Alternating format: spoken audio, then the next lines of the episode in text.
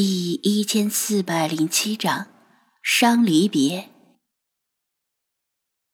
啊，这怎么这样啊？对于这个意外的消息，父母既惊讶又惋惜。为期七天的黄金周，这刚过了三天，第四天就要走。为了儿子这次放假回来。他们准备了很多大鱼大肉，冻在冰箱里，才吃到一半，这这就要走了。他们很难受。母亲试着提议道：“要不跟公司说说，请他们通融一下，就说你现在买不到票，晚两天。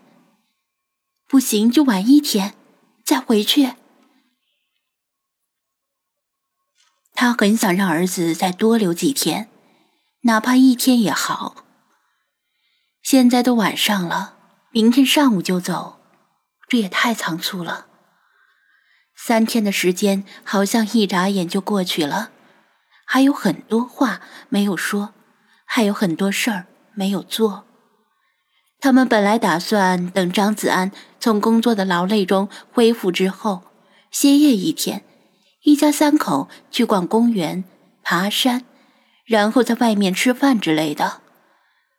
如果早知道明天要走，明明可以把过去的三天安排的更紧凑一些。父亲觉得他这种讨价还价的商谈模式近乎儿戏，但也没说什么。万一能行呢？张子安能够理解他们希望他多留一段时间的心情，完全可以理解，因为他也是如此。如果有选择的话，他也想多留几天，甚至留得更久。但是，他心中难舍难离，但还是无奈的摊手道：“没办法，公司人不多，这次订单金额又大。”我好歹也算个技术骨干，没我不行。boss 承诺了，除了加班费之外，忙完这批订单，再把假期给我补回来。可能元旦多休几天。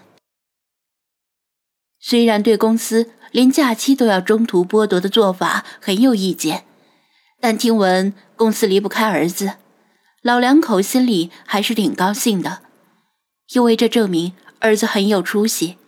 对公司很重要，是公司重要的人才。父亲叹了口气，释然的说道：“既然这样，那也没办法。希望你们老板说话算话吧。到时候元旦多休几天再回来，反正也就两个月嘛。”张子安强颜欢笑，附和道：“对呀。”离元旦也就不到两个月了，现在少休几天，元旦补回来也是一样。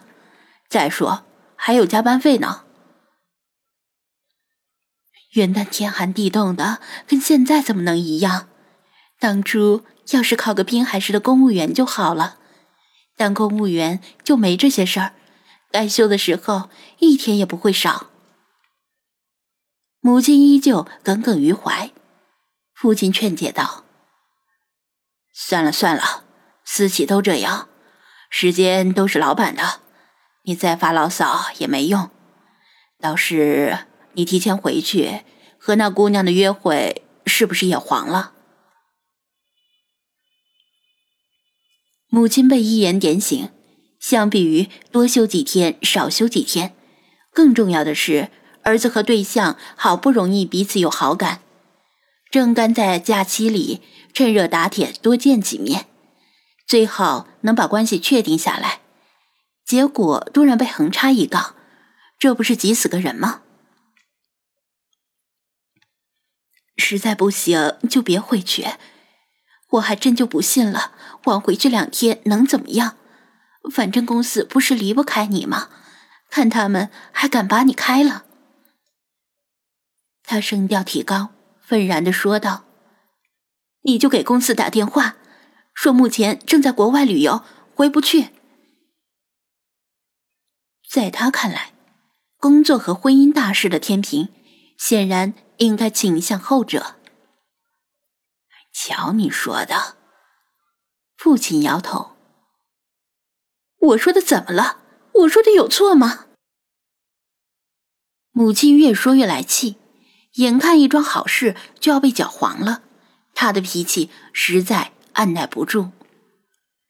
张子安打圆场道：“你们听我说，其实我跟他今天交流过这个问题了，正好他也有意去大城市发展，可能过不了几天也会过去，到时候在那边。”有的是时间见面，真的，真的。母亲的怒火一下子消失了，惊喜的睁大眼睛，因为她觉得儿子跟女方的进展可能比想象中更加神速，否则女方怎么可能愿意追随他一起离开滨海市？至于什么有意去大城市发展的说辞，他是不信的。否则早不去晚不去，偏偏这个时候去。父亲也心领神会，顿时转忧为喜。更进一步的是，他们识趣的没有再追问，比如到底进展到哪一步之类的。时代在进步，年轻人之间的事儿，还是让年轻人自己去解决吧。张子安向他们进一步阐明自己的安排。他打算明天上午先把灰鹦鹉和猴子送到林业局，然后就不回来了，直接去车站坐高铁。父母觉得时间安排的有些紧，但既然他已经想好了，就由他去吧。平时的晚餐本来已经很丰盛，今天因为得知他要走，比平时还要丰盛。他们把本来打算后天吃的菜肴一起做了。一大桌的饭菜根本吃不完，就这样还一直劝他多吃一些。吃完饭，一家三口如前两天一样围坐在客厅看电视，一直看到了将近午夜，比平时都要晚得多，才意犹未尽，各自回卧室睡觉。而那些新来的成员们，不用吩咐就各自找地方休息。第二天早上。父母看到他布满血丝的眼睛和明显的黑眼圈，都惊讶不已。昨晚没睡好，嗯，有点失眠。张子安勉强挤出笑容，他几乎是彻夜未眠，一直睁着眼睛盯着天花板，不是没有困意，而是想尽量多的铭记这一刻。火车上再睡吧，父母笑道，以为他是因为约会激动而导致失眠。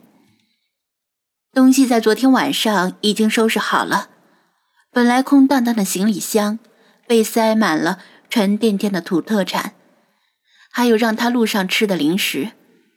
他的早饭吃得很慢，一口一口的细嚼慢咽。父母都已经吃完去刷碗了。他才刚吃了一半，快点吃啊！吃完赶紧去林业局，别误了火车。饿了路上再吃。父母催促道：“他们昨天晚上舍不得他走，但今天又开始担心他会误了火车。”好，他默默的快速把剩下的饭扒进嘴里。不用你刷碗。我们来刷吧，你快出门，尽量赶早。父亲不由分说，从他手里抢过碗，每分每秒都弥足珍贵，但是他却已经没有理由继续磨蹭下去。行李箱和鸟笼已经放到店门口，金色猫、茶色猫、黑白小猫、小猴子，默默的聚集在了门口。他穿好外套，黯然神伤的脸，在转过身来的瞬间，已经变得阳光灿烂。爸妈，我走了，你们保重。